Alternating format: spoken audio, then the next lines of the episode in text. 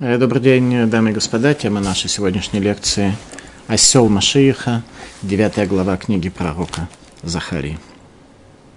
Осел Машииха, ослик Машииха, если хотите. Пророческое слово Господа «В земле Хадрах и в Дамеске обитать будет, осуществится оно, ибо Господу обращен глаз человека и всех колен Израиля». Это не о нашем состоянии сегодня, речь идет о приходе Машиих, о чем и говорит пророк Захария. Тогда глаз человека будет обращен в сторону Всевышнего. Сегодня глаз человека обращен в основном э, в направлении изделий своих рук, чтобы они, эти изделия были более успешными, качественными и больше славу человеку приносили. Тогда ситуация изменится, и люди захотят уже другого. И Хамад будет в его границе, и Цор, и Цидон, хотя он очень мудр.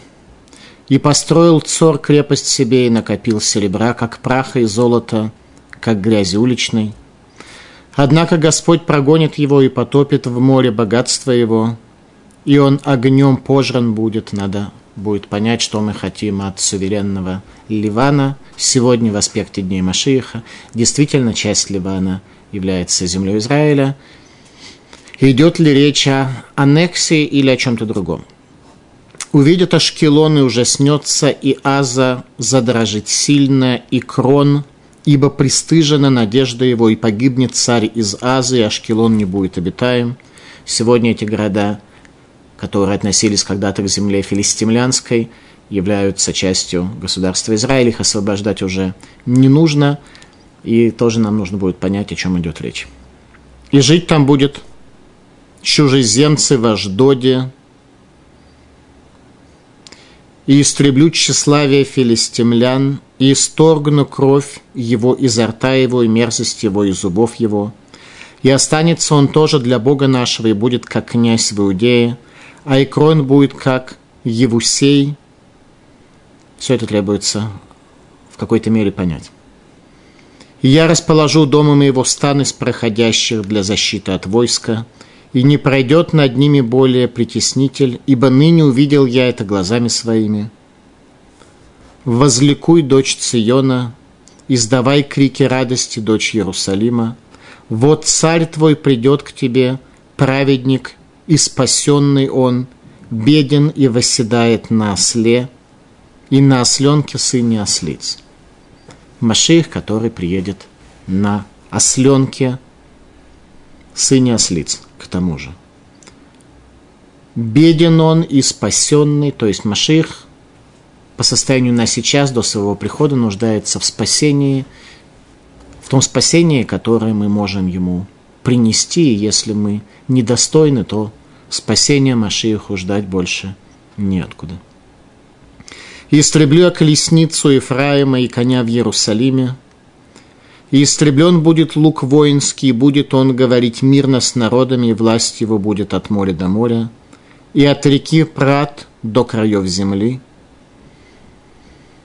Конь – это шестимерность, символ шестимерности, сус – гематрия самых во в самых 66, э, 60.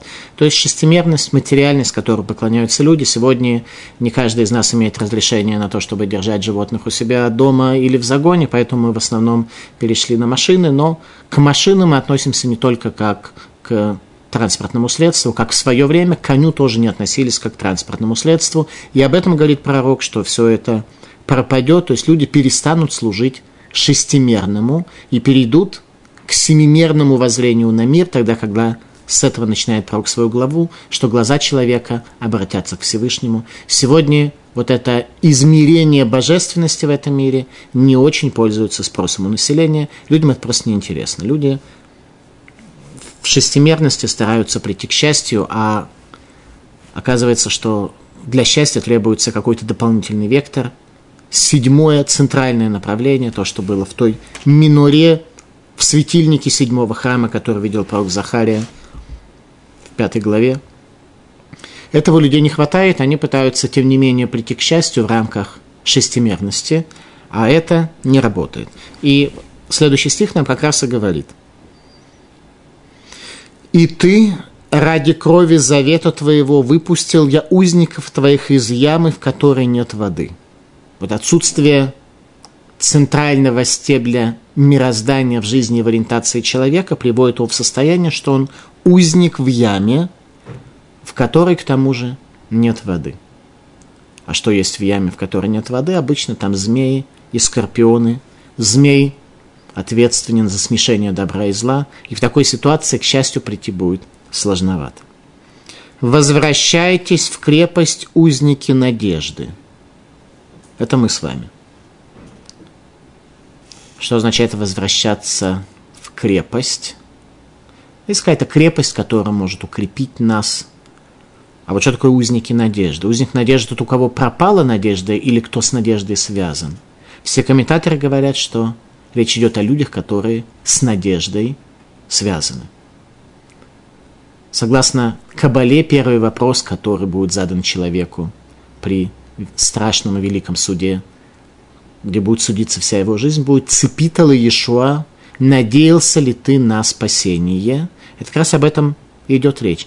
Был ли ты связан с надеждой или не был? Цепитала Иешуа, надеялся ли ты на спасение, или ты собирался всю свою жизнь прожить вот в этой шестимерной реальности, стремился за счастьем, за реализацией дел своих рук. И, в принципе, тебе было нормально, и ни к чему больше ты не стремился. Если нет, то получается, что такого человека, у которого не было стремления к спасению, не хватает определенной проекции как раз на седьмое измерение. И в такой ситуации в пределе, не дай бог, такого человека даже до генома могут не допустить, потому что геном предназначен очистить человека от скверны, которая его испачкала, но в ситуации, если человеку есть следующий этап, это получение доли в будущем мире. То есть, если он свою задачу принципиально в этом мире исполнил, но не прошел через мир так, что не оказалось на нем греха, тогда геном очищает. А если цепитала Иешуа надежды на спасение от шестимерности, вот из этой ямы, в которой нет воды – у человека не было вообще, то есть определенная опасность, что он мог не то что не исполнить свою задачу, а даже не подумать о том, что такая задача у него может существовать. Узники надежды – это, наверное, главное, что, ну, скажем, я в этой главе вижу для себя, что с надеждой на выход из ямы нужно быть связанным. Тогда вся жизнь сложится немножко иначе. И сегодня я возвещаю вдвойне верну тебе, ибо натяну я себе, как лук Иуду, и наполню лук Ефраима, и возбужу сынов твоих Цион против сынов твоих Яван. Яван – это Греция, ибо сегодня мы живем более-менее в греческом видении картины мира. Я имею в виду те, кто шестимерный, кто живет в этой яме, в которой нет воды, у них греческая шестимерная картина мира. «И сделаю тебя подобным мечу храбреца». Так вот, необходимо человеку определенное пробуждение. Здесь э, переводчик перевел «возбужу». Возбуждаться, может быть, не нужно, но пробуждаться, безусловно, будет не лишним. А разница между Цион и Яван – это только, только буква «цади». Яван и Цион, разница между ними буква Цади. Если у тебя есть праведность, которая стоит впереди тебя, как буква Цади стоит впереди слова Яван, тогда это превращается в Цион.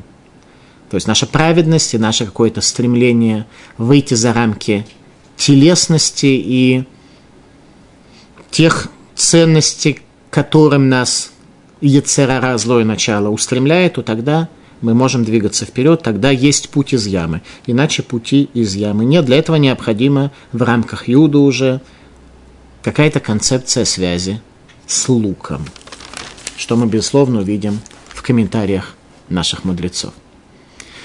«И Господь явится над ними, выйдет, как молния стрела его, и Господь Бог в шафар затрубит и пойдет в бурях юга». Есть какие-то будут глобальные явления в этом мире, связанные с пробуждением в высших мирах, которые отразятся на нашем нижнем мире. Господь Цваот защищать будет их, пожрут они врагов своих и завоюют они камни метательные, пьются они. Зашумят, как от вина, и наполнится их чаша, как углы жертвенника, и спасет их Господь их в тот день, как овец, народ свой, как камни венца, сверкающие над землей его. Ибо как хороши были зерно и вино, и как прекрасно расцветать будут юноши и девушки. Пока мы в состоянии жажды находимся, в ямах, в которых нет воды, поэтому говорить о нашем расцветании пока преждевременно. Еще раз, для расцветания необходимо измерение центрального духовного стебля миноры и сади впереди Яван, если есть праведность, которая еще раз находится впереди слова, то есть впереди нас идет некая праведность, мы ориентированы на праведность, тогда мы можем говорить о какой-то динамике. Если нет, то, то по-прежнему. Девятая глава книги пророка Захари. Давайте пытаемся разобраться немного глубже. Осел Машиих. Пророческое слово Господа в земле Хадрах, в Дамаске обитать будет, осуществится слово Господа. К нему обращен глаз человека и всех колен Израиля. Земля Хадрах. Что это за интересная земля и почему она какую-то роль играет в конце дней при приходе Машииха, о чем и говорит последний из пророков Иудеи. Пророк раскрывает нам – что в определенном аспекте вся земля Израиля будет полна знанием Бога, как Иерусалим, до Дамаска. От Иерусалима до Дамаска. Мидраш Зута о том, что такое земля Хадрах. Иерусалим не говорит Хадрах, Шанеймар, Берец Хадрах, Шиги, Махредат, Лемелах Шебемарум. Иерусалим называется Хадрах, это название Иерусалима. Как то сказано в земле Хадрах, что это за Хадрах, что это ужас для царя в небесах. Состояние Иерусалима сегодня, когда враг живет в Восточном Иерусалиме, когда земля Израиля вообще не принадлежит нам, когда речь идет о разделении Иерусалима между двумя народами – что является результатом того, что народ, избранный для Иерусалима, недостоин этого города, это состояние хадрах, махредат, ужас для царя в небесах. Это стих, с которого начинается глава. Чтобы мы могли просто немножко помочь своему доброму началу, свое злое начало иногда придавить. Иногда злое начало, оно такое очень активное, оно очень непростое для того, чтобы от какого-то соблазна человек мог спастись. А иногда, когда человек своим сознанием только понимает вообще постановку вопроса, то до начала просто уходит, оно просто проигрывает. Так вот, Иерусалим даже – это ужас для Всевышнего. Теперь посмотрите, с другой стороны, на милосердие Всевышнего, который продолжает надеяться, что мы Иерусалим из состояния ужаса переведем в состояние Эль-Куц, в состояние Иракодыш. Всевышний ждет этого от нас, чтобы мы дома свои от состояния ужаса привели в место служения. Мизуза является как раз символом того, что наши дома должны быть подчинены величию божественного творения, которыми мы являемся. Если будет иначе, то, то это ужас для царя, который на небесах, обратите внимание, говорит Мидраш Зута. Не на земле царь, а на небесах. На небесах он царь, на земле люди его царства украли, приведя его царство в состояние жути своей революции. Когда происходит революция, то, как правило, это связано с нищетой, с разрухой. Вот в таком состоянии разрухи мы с вами сегодня и живем, поэтому наше злое начало, если оно если наше сознание только постигнет эту идею, наше злое начало сразу же уступит нам в нашей жизни. Мидраш Раба. Раби Нехеме Амар. Зе Мелах Амашиях, Шрухад Верах. Что такое земля Хадрах? Мидраш Раба приводит нам параллельное разъяснение, говоря, что это царь Машиях. Земля Хадрах – это земля царем в которой является Машиих, который хад верах, который резкий и мягкий. Хадрах, хад резкий, рах мягкий. Лумот хад по отношению к народу мира он резкий, верах ла Израиля по отношению к еврейскому народу он мягкий. Даварахер хадрах земеле Рамашиях шатид легадрих коль Баегулам Бетшвалев Неакодыш Барагу. Хадрах от слова легадрих направить. Это царь Маших, который сможет направить в будущем весь мир к возвращению к Всевышнему. И пророк Ишаяру, который был первым из пророков, который предвидел разрушение храма за 200 лет до его разрушения, когда начались процессы, которые привели в конечном счете к разрушению храма. Он пишет, что Машиах не приломит трости и не поднимет голоса своего, и весь мир будет внимать его словам. Все средства массовой информации, как только Машиах действительно сможет прийти, они поймут, что это самое интересное. То, что будут э, их э, подписчики от них требовать информацию о Машиихе. Больше никаких глупостей люди ожидать от средств массовой информации не будут. И народы мира последуют за ним, когда исполнится то, что сказано в этом стихе. Киле Рашем Айн Гаадам, ибо к Всевышнему глаз человек. Раши. Киле Рашем Айн Гаадам, ибо к Богу глаз человека. Кибайом Рагу, Ише Гаадам Оль Усияру, Вейно Эля Кодыш Барагу Тирена. Что в тот день человек обратит внимание на Творца своего, и тогда глаз его Всевышнего благословлен он сможет увидеть. Главное только обратить внимание. Обратить внимание на то, что мир – это не интегральная сумма случайностей, жизнь – это не бесконечное количество идолов, которые между собой каким-то образом делят этот мир, каждый оказывая свое влияние, что в этом мире есть единый Творец. Как только человек обратит на это внимание, тогда глаз его увидит. Имеется в виду, что это станет осязаемым и очевидным. Радак. Киларашем айн гадам, ибо к Богу глаз человека. Киботан гаимими е айн коля адам ларашем, ло лейлилим, велола отсабим.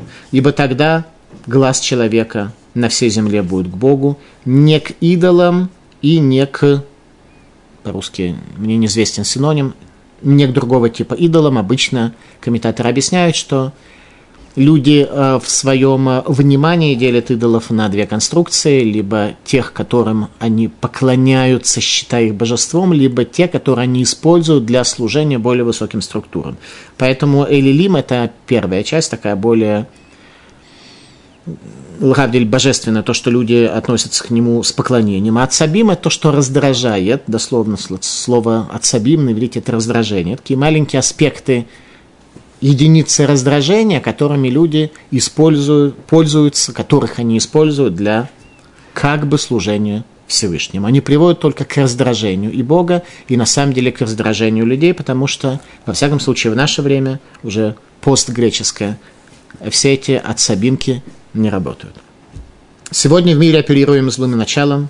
Глаз вожделеет греха, а в конце дней, когда занавес падет, тот занавес, который скрывает Всевышнего, падет в этом мире, то тогда глаз человека сможет увидеть божественность и изменится интерес человека в этом мире. И Хамат будет в его границе, и то и Цор, и Цидон, хотя он очень мудр. Сегодня мудрость Цидона слегка деградировала, как и многие другие народы. Сегодня не думаю, что ливанский город Сидон является сосредоточением мудрости, но во времена Финикии так было. «И построил цор крепость себе, и накопил серебра, как праха, и золота, как грязи уличной. Однако Господь прогонит его и потопит в море богатство его, и он огнем пожран будет, это уже вроде исполнилось, Ливан сегодня действительно пожран огнем во всех аспектах. Увидит Ашкелон и ужаснется Аза и задрожит сильно, и Крон, ибо пристыжена надежда его, и погибнет царь из Азы, Ашкелон не будет обитаем. И жить будут чужеземцы в Аждоде, и истреблют тщеславие филистимлян, и исторну кровь из его рта, и мерзости из зубов его. И будет и Крон, как Евусей.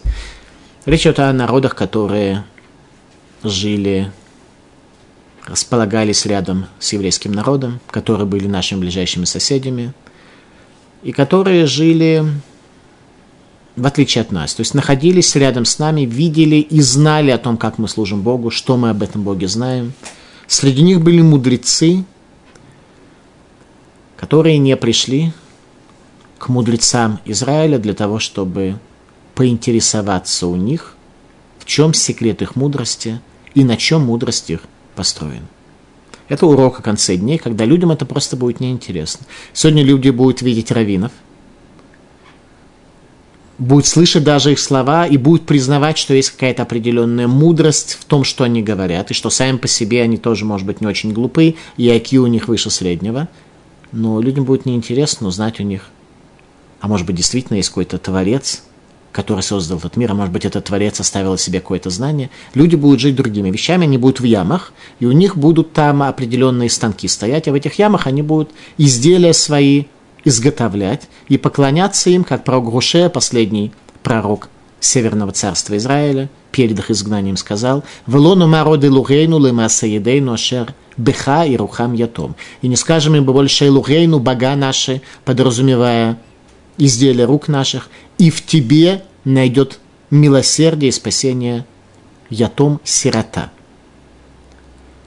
Сирота, если он потерял отца, не нуждается в станке, он нуждается в отце. В Ешеве Слободка по этому поводу говорили, что если пропал царский сын, то единственное милосердие, которое можно ему оказать, это вернуть его в царский дворец. Помочь ему снять яму и поставить туда станок, чтобы он там изделия рук своих изготовлял. Это не будет настоящей существенной помощью царскому сыну, ибо перед ним стоит только одна задача – возвращение во дворец – все остальное это может помочь ему как-то не умереть с голоду. Но не более того, мы все царские дети, и мы все очень заняты, в основном. Как нам кажется, что мы очень заняты. И, а некоторые действительно очень сильно заняты, но только если задать вопрос, а зачем они так сильно заняты, вот на этот вопрос уже ответить будет достаточно сложно. Так вот, все мы царские дети. Единственное милосердие, которое можно нам оказать, в котором мы действительно нуждаемся, это вернуться в царский дворец.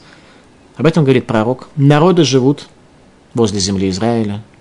Народы приходят в Иерусалим, видят там храм, видят, что человек, ну, еврей, который приходит в храм, он становится божественным творением, он теряет свободу выбора и становится возвышенным – и они не приходят к этим людям задать вопрос, а что у вас там в иудаизме вот такое, что вот на вас это так воздействует. Вопросы не задаю. Абарбанель. Дон Ицхак Абарбанель. Еда Нави. Шетит Пашет Мимшелет Исраэль Аль Коль Гарцот пророчествовал пророк, более точно, свидетельствовал пророк о том, что распространится власть Израиля на все земли. Тогда народ схватится за цицит еврея, говоря, пойдем мы за тобой и захотим узнать об этом великом учении. Кимицион ты цетура у два Рашем Иерушалаем. Слова книге про Ишаяру. Это слова, которые скажут все народы. Евреям это было известно. И известно нам сегодня, хоть, может быть, не в той мере. Кимицион ты цетура, что из Сиона выходит Тора, и Слово Бога не в Коране, не в Новом Завете, а Слово Бога из Иерусалима. А Тора из Циона по причине того, что нет другого способа, сидя в яме, прийти к счастью.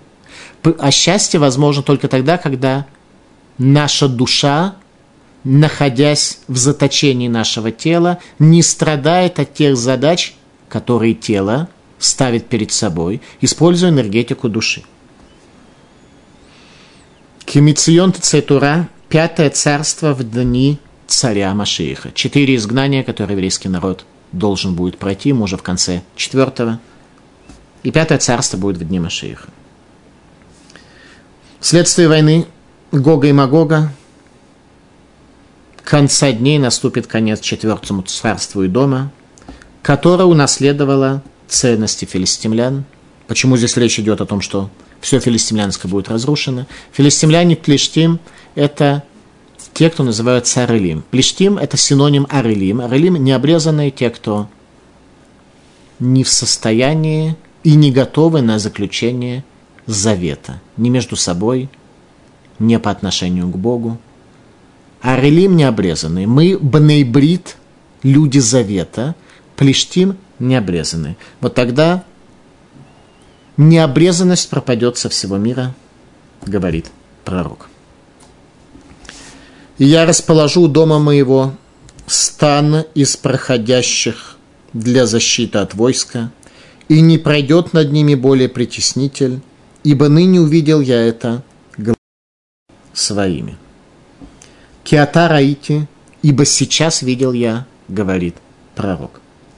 Саратам бейнай, афальпишадгена естарти панаймирем, говорит Раши, сейчас увидел я мучение их передо мной, хотя до этого я сокрыл свое лицо от них, говорит Раши.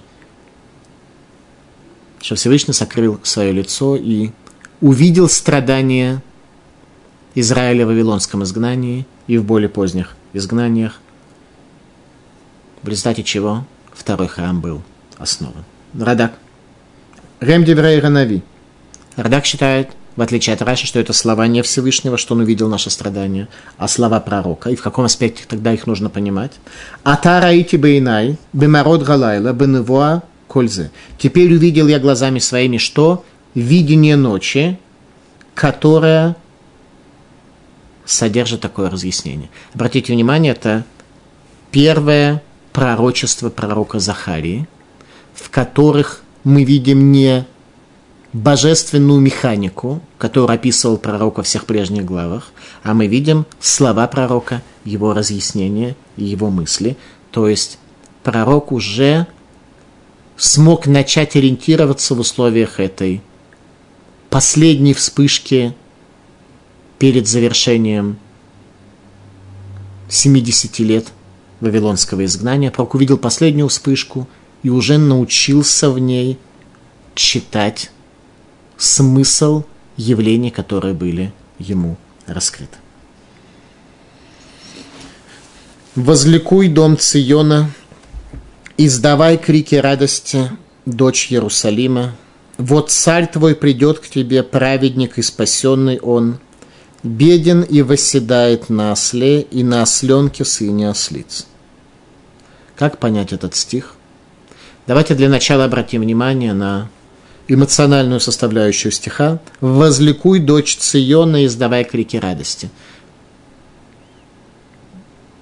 То есть наше состояние сегодня, оно обратно этому. Сегодня мы не ликуем, сегодня крики радости мы издать не можем, а те радости, которые у нас есть, которые нам кажутся существенными, они на самом деле по сравнению с радостью раскрытия Всевышнего в этом мире и конца дней – радостями не являются. Осел Машиеха. Гили меот бат Цион гир и радуйся очень, дочь Циона, воскликни, дочь Иерусалима. Писик Тарабати. Гили меот бат Цион, радуйся очень дочь Циона. Мелах шатил гулим лох альдорота решоним альдорота ахроним. Ибо царь, который придет к тебе, это будет царь, который воцарится над первыми поколениями и над последними поколениями. Кстати, давайте задумаемся, ведь произойдет на каком-то этапе воскрешения из мертвых, на каком-то этапе прихода Машииха. Пророк Ишаяру определил нам основные аспекты прихода Машииха. Это самый первый аспект со всех точек зрения – это прекращение подчинения Израиля народа мира, э, собрание изгнанников, э, строительство храма, воскрешение из мертвых, пропажа зла. Основные факторы мы привели, будем изучать книгу про Ишаяху, будем это более глубоко изучать. Во всяком случае, получается, что будет воскрешение из мертвых, и Машиих будет вечным царем, ибо смерть пропадет. Теперь воскреснет царь Давид, воскреснет великий царь Шауль, воскреснет царь Шломо в своей мудрости, и все они согласятся в качестве своего царя принять Машиих. Он будет достоин того, чтобы царствовать над всеми великими царями исторического процесса. Об этом сказано в Писикте Рабате, что царь, которому возрадуемся мы, это будет такой царь, который воцарится над первыми поколениями и над последними поколениями. Гине малкех яво лах цадик венушару ани верухеваляхамор. И вот царь твой придет, праведный и спасенный, бедный и тот, кто едет на осле. Сифтей Коин. Ани верухеваляхамор, киломар, шейну баба мируцак мусус. Первое, что отмечает нам Сифтей Коин, что скорость движения осла, она более, медно, более медленная, чем скорость движения лошади. Поэтому процессы духовного изменения человека проистекают медленно, и, соответственно, этому Машиих поедет на осле, который медленно движется. Поэтому мы должны постараться каким-то образом немножко ускорить э, скорость движения осла, на котором Машиих может прийти в Иерусалим. Если у нас возможность своими поступками как-то определить это ускорение. Э, Талмуд в трактате Сангедрин. Раби Хашо бен Леви Рами Ктив. Говорит Раби Хашо бен Леви, есть некое противоречие в Танахе между стихами. Ктив Баята, Вектива Хишена.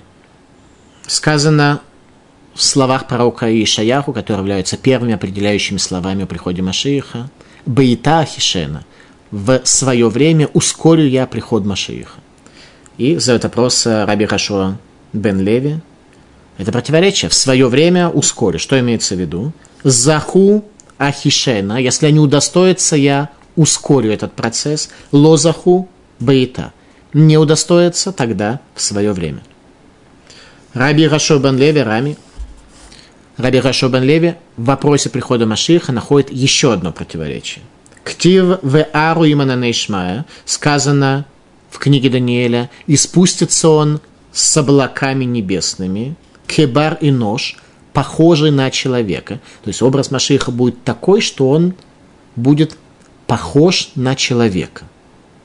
То есть он будет человек, рожденный матерью, отцом и всеми прочими но выглядеть он будет так, что он на человека будет похож лишь внешне. Поэтому он спустится с облаками небесными. В активе есть этому противоречие. Они верухевали хамор. Бедный, который едет на осле. Как это противоречие разрешить? Тоже будет Машиих. Он будет бедный, передвигающийся на осле, или он спустится с небес в условиях небывалых раскрытий божественного существования и дает тот же самый ответ. Заху, если удостоится еврейский народ, если мы сможем свое злое начало немножко усмирить, исправить, и направить. Им ананей шмая, тогда Машиих придет с облаками небесными, с облаками славы. Лозаху, если не удостоимся.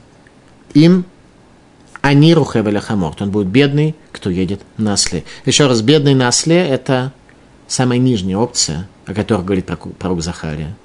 Ибо Даниэль уже опередил пророка Захария, говоря другой возможности, что Маших раскроется перед человечеством. Поэтому только если не удостоимся мы, тогда Маших будет в состоянии бедности, на осле въезжать в Иерусалим, и небось какой-нибудь полицейский проверит, есть ли у него разрешение на содержание животных.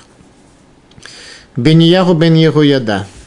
Они верухевеля хамор, бедный, который едет на осле. ורחם בהיפוך אתוון חמור. Слово рахен, милосердие, это то же самое, что слово хамор, только если прочитать в другом направлении. То есть милосердие, которое Всевышний явит нам, и милосердие, которое мы можем осуществить в этом мире, оно превратится в осла, средство передвижения Машииха, к людям, которые связаны с надеждой. Марша. Исполнение этого стиха задерживает исполнение пророчества Авадии. Ваалу мушим багар цион шпотет гариса вегайтала луха. И придут спасители, чтобы судить гору Саир, землю Исавы, и тогда будет Всевышнему царство. То есть сначала Машиих должен прийти со слом, Потом он будет судить гору Исава со всей его человеческой цивилизацией. Рамхаль.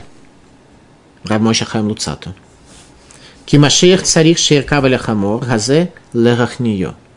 Ибо Машиих должен ехать на этом осле для того, чтобы подчинить его себе. Осел, как мы знаем, упрямое животное. Хамор происходит от слова חומר, материя. В иудаизме всего лишь несколько человек описаны едущими на осле. Каждый раз под этим необходимо понять глубокое значение. Человек, едущий на осле, это человек, который подчинил хомер, материю, ослистость в самом себе и в окружающем его пространстве. Человек, который воцарился в той своей зоне, в которой он живет, в своем царстве – это человек, который едет на осле. Всего несколько человек в иудаизме ехали на осле. Был один Ахитофель, который шел рядом со ослом. Он был великим мудрецом, закончил плохо самоубийством, когда принял участие в восстании против царя Давида, потомком которого будет Машиих. Он ошибся. Еще раз, почему, объясняет Рамхаль, Машиих должен ехать на осле, чтобы вот эту ослистость в себе – подчинить, тогда он сможет прийти. Илкут Шимони. Они Верухевеля Хамор, бедный, который едет на осле, Рухамор Шеневра Бейна Шамашот. Илкут Шимони обращает наше внимание, что это не просто будет один из ослов, которых он где-нибудь на рынке в Багдаде купит или в каком-то другом месте, что это не простой осел, а осел, который был сотворен при завершении шестого дня перед наступлением шаббата, перед завершением шести дней творения непосредственно был создан осел. Руха Хамор Шахава Шавраам Авину Лакодат Ицхак Бно. Это был тот самый осел, которого взнуздал Авраам Авину для того, чтобы принести в жертву своего сына в рамках испытания, которое перед ним стояло. Руха Хамора Шерахава Лав Моше Рабейну Бевуала Мицраем. Это тот же самый осел, на котором Моше Рабейну направился в Египет. Как то сказано в Иркиве Малахамор, что он посадил своих детей на осла. Руга Хамор Шатит бен Давид Лерховалав. Это тот осел, в котором потомок царя Давида в дальнейшем будет ехать в Иерусалим. То есть осел, который для этой цели используется, был сотворен при сотворении мира как необходимая часть мироздания. Не то, что неважно, возьмут такси жителя из Восточного Иерусалима и на такси приедет. Какая разница, на чем ехать? Транспортное средство для Машеха заготовано с сотворения мира. И ждет, когда он, когда Машех сможет приехать.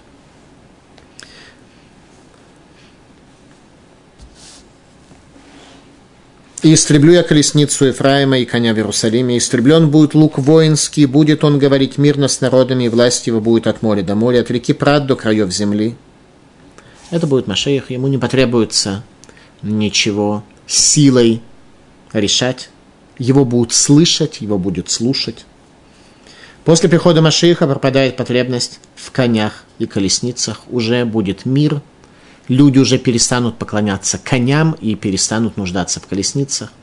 В Кельме, в доме учения Кельма говорили, что на самом деле тогда прекратится движение, потому что людям никуда не нужно будет ехать. Сегодня видишь порой широкие дороги, и часть населения едет в одну сторону, а часть в другую. То есть те, кто находится с той стороны, им кажется, к счастью, они могут прийти, если они передвинуться в эту сторону, а тем кажется наоборот. Когда придет Машиих, людям ездить никуда будет не нужно, потому что человек станет самодостаточным божественным творением, ему будет хорошо на земле. Будут какие-то исключения определенные, как три праздника, когда весь еврейский народ должен будет собраться в Иерусалимском храме. Кроме Иерусалимского храма, вся земля будет домом учения, и никуда ехать будет людям не надо. Об этом говорит царь Давид в 72-м псалме, говоря о своем сыне, которого он удостоился, и перед своей смертью помазал его на царство, говорит следующие слова. «Ваеред миям ад яму минагар адавсярец, Ваиштахавуло коль малахим, коль гуим явдуру. И спустится он от моря до моря, и от реки до концов земли власть Машииха спустится. И поклонятся ему все цари, и все народы будут служить ему. И Гишмо Леолам, и будет имя его навсегда, Лифней Шемеш Янум Шмо, до сотворения солнца имя его было провозглашено. То есть Машех это не есть какая-то форма, которая возникнет в конце дней, то есть до этого ее не было, и в конце дней исторический процесс движется к тому, чтобы, наконец, Маших появился. Имя Машиха было создано до прихода, до сотворения этой земли. Вейд Бархубо, Коль Гуин Яшуа, и благословение в нем получат все народы, и восхвалят его. Народы поймут, что на самом деле им не хватало именно еврейского царя. А их президенты, королевы и цари – они их, к счастью, не привели. У Барух Шем Кводолу Лам Веймалек Водоет Колярец Амен Вамен и наполнится слава, имя славы Всевышнего навсегда, и наполнится вся земля, Амен Вамен, Калут Филот Давид бен Ишай. Закончились молитвы Давида, сына Ишая. Эти слова были сказаны при помазании царя Шлумо на царство. И ты ради крови завета твоего выпустил я узников твоих из ямы, в которой нет воды. Завет обрезания. Спасение из изгнания в заслугу завета Авраама, завета обрезания. Тана Дабеэлияху. Гам ат бедам бритех шалахти асираях мибор эйн бумаем в эйн бор. И в заслугу завета освободил я узников из ямы, в которой нет воды. Что это за яма, в которой нет воды? Тана Дабеляу говорит, это геном, что в конце дней даже те, кто находились на чистке в геном, смогут этот процесс закончить очень быстро и освободиться. Питхей Шарим. Что это за яма, в которой нет воды, из которой нужно узников освободить. Узников надежды, только тех узников, которые с надеждой связаны. Ремброд нишбарим ашерло и Это ломающиеся колодцы, которые не могут удержать в себе воды. Слова из книги пророка Ирмиягу, пророк Ирмиягу говорил, что Шнайм раот асуими, отеазву макор маем хаим лахацов лагем берот, берот ашерлу и хилу маем. Меня оставили источник воды живой для того, чтобы выкапывать себе колодцы, которые не держат воду. Мы оставляем Всевышнего источник живой воды, потому что нам кажется, что источник – это то, что у нас нет власти над этим источником. Мы не знаем, насколько он надежный, насколько мы можем на этот источник положиться, и нам проще выкопать себе ямы и там воду собирать. Но эти ямы воду не могут сохранить, они трескаются, вода уходит, мы остаемся с пустыми руками. В результате нет у нас источника, который иссякает именно по причине того, что мы не верим в него и не полагаемся на него, а наши колодцы ничего нам сделать не могут. Поэтому мы заняты выкапыванием все новых новых колодцев. Это называется быть в пустом колодце. Это Питхей Шарим говорит. Ремборот нишбарим. Это ломающиеся колодцы. А шерло и хилумаем, которые воду удержать себе не могут. Что же там есть в пустых колодцах обычно? Нахашим и. Там есть змеи и скорпионы. Вилу нахашим и акравим гем кухота ситрахра. И эти силы змеев и скорпионов – это обратная сторона бытия. Мы сталкивались уже в наших лекциях с этим понятием. Обратная сторона – это не воля Всевышнего, а энергетическая поддержка, которую божественность дает злу для того, чтобы оно могло существовать, в частности, чтобы творения имели свободу выбора – они видели, что любой человек, который совершает грех, сразу получает за это наказание. Поэтому Всевышний терпит зло. Это называется ситроха, обратная сторона. Всевышний терпит эту обратную сторону. И ответственный за эту обратную сторону в аспекте пустых ям, это как раз змеи и скорпионы.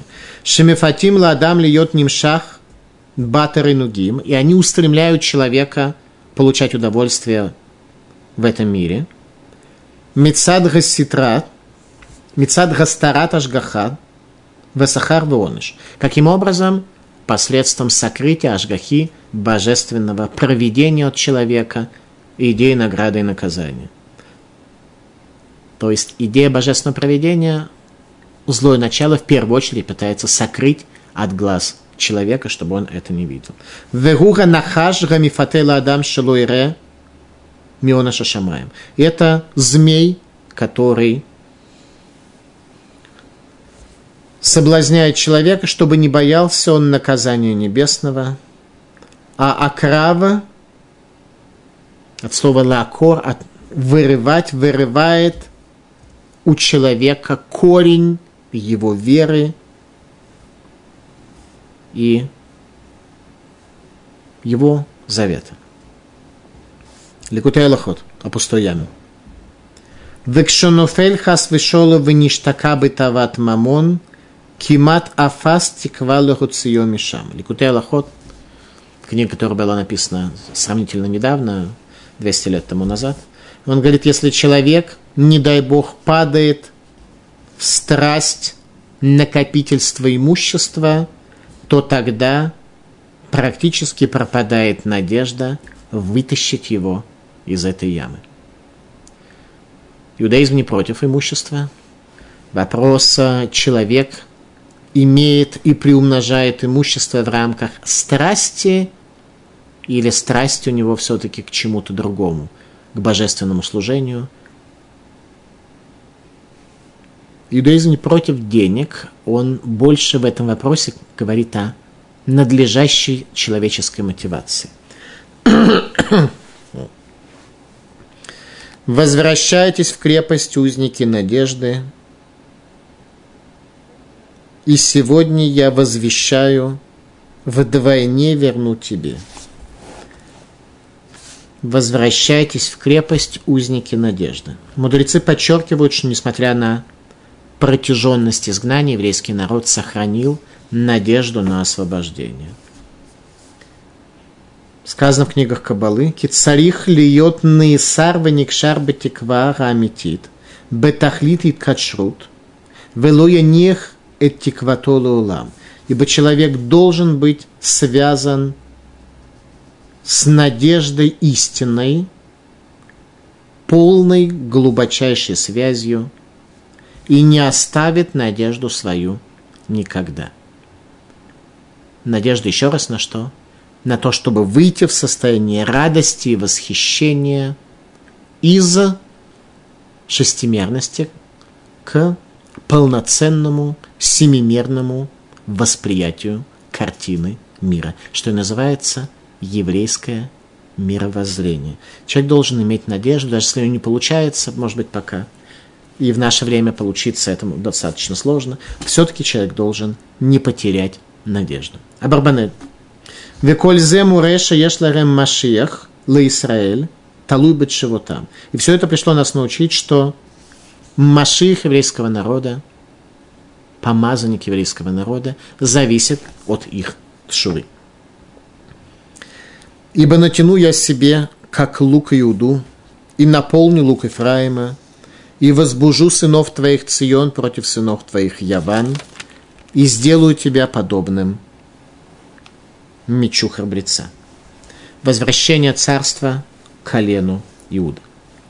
Почему у колена Иуды возникает потребность в мастерстве владения луком в дни Машиха, когда закончатся войны между народами? Почему нужно уметь пользоваться луком, когда закончатся войны между народами? Сказано в книге про Кашмуэля, Слова, которые произнес царь Давид после смерти царя Шауля, которому не нужно было оружие, царство которого было царство солнца, а царство царя Давида было царством луны. И луна в определенной мере напоминает лук. Хотя далеко не только в этом объяснение сути царства дома Давида. Оплакивая великого царя Шауля, царь Давид сказал такие слова. «Вайомер лиламед бне Иуда кешет, Гинейктува Аль-Сефера Йоша.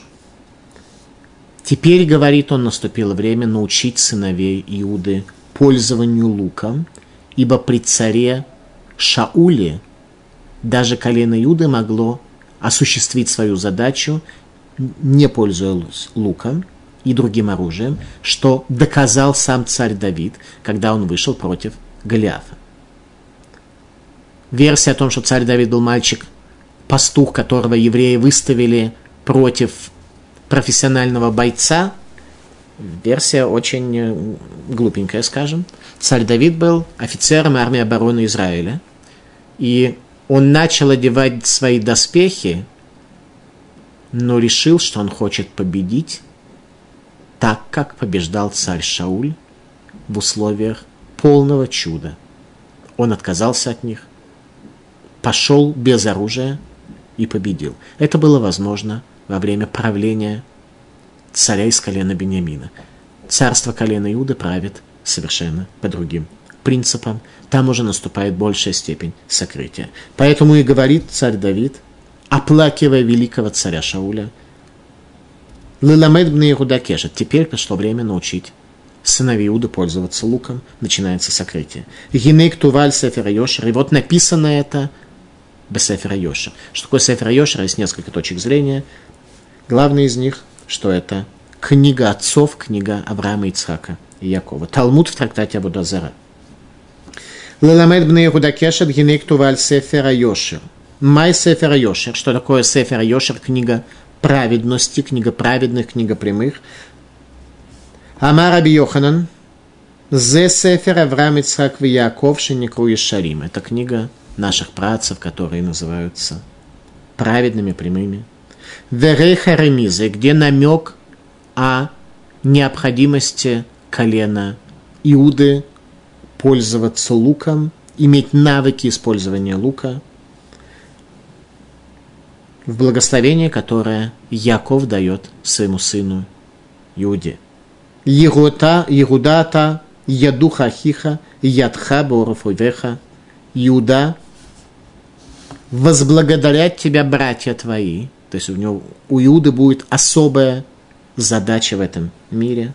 Ядха беорефойвеха, и рука твоя на затылке врагов твоих. Комментатор объясняет, что когда стреляют из лука, то обычно та рука, которая натягивает лук, она находится на затылке, рука твоя на затылке поражает врага твоего. Малым, проекция исполнения этого стиха на времена второго храма была победа Иуды над греками, победа колена Иуды над греческой армии под руководством каенов, которые подняли восстание. Пробуждение сыновей Циона над греческим видением картины мира.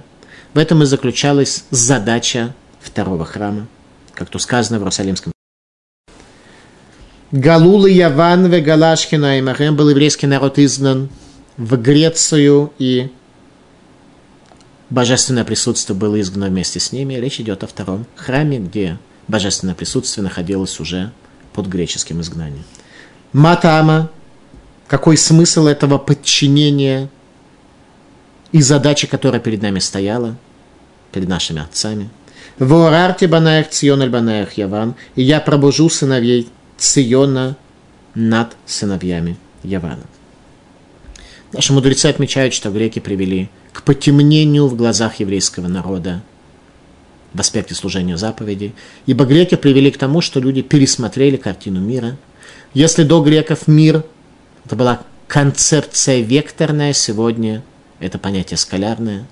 Сегодня на вопрос, что такое мир, говорят, что это карта, на которой находятся какие-то места. До греческого периода мир был проздор лоламаба, уламазе проздор лоламаба. Этот мир был коридором к будущему миру – Коридор по определению это векторное понятие. Коридор это не место, где нужно сидеть. Коридор это место, через которое нужно пройти, чтобы оказаться в зале. К этому потемнению в глазах привели греки, поэтому сегодня поставить впереди себя праведность намного-намного тяжелее. Об этом говорил царь Давид, об этом испытании Греции. Тавати бы Яван Мицула Вейн Мамад, бати бы Мамакей Маем Вишеболи Читафасни. Утонул я в глубокой трясине, в которой невозможно уставать, устоять. Попал я в глубокие воды, и поток охватил меня. Слово «Яван», Греция, с точки зрения царя Давида, смысловое значение – это болото. Как раз болото – это та часть местности, по которой не проложен путь. Это как раз скалярная точка – а не место, через которое возможно движение. Проколотая окрестность земли. Вот это и было греческое воззрение. Мидраш Тилим. Эти слова о том, что наступит тьма и поток охватит нас, царь Давид сказал, стеная, видя в пророческом видении, что произойдет с его потомками в греческом изгнании. Мидраш Тейлим. Киванши цафа Давид, шерахет гурем, вегем мидгабрим кешеболет шель нагар, лешатеф от Исраэль, гитхиль цавер. Когда царь Давид в пророческом видении увидел, что эти греческие силы как поток охватывают еврейский народ, то начал он свой плач. Это тема нашей сегодняшней лекции. Осел Машииха. Мы должны этого осла Машииху обеспечить если мы сможем пробудиться над греческим воззрением мира, если мы будем не Еваним, а Ционим в полном смысле этого слова, если буква Цади, как праведность, будет перед нами. Тогда у нас возможно возрадоваться приходу нашего царя. С таких слов начинает девятую главу пророк –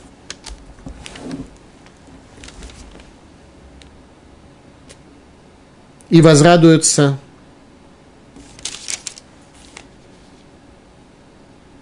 Господу будет обращен глаз человека и всех колен Израиля. Пророческое слово о земле Хадрах, та земля, которая является сегодня Махредат и Луким, ужасом по отношению к Всевышнему. Дай Бог, чтобы приход Машеха был быстрее, и мы оказались бы свидетелями, чтобы Машех на ослике, если уж не с облаками небесными вошел в стены Иерусалима. Спасибо за внимание.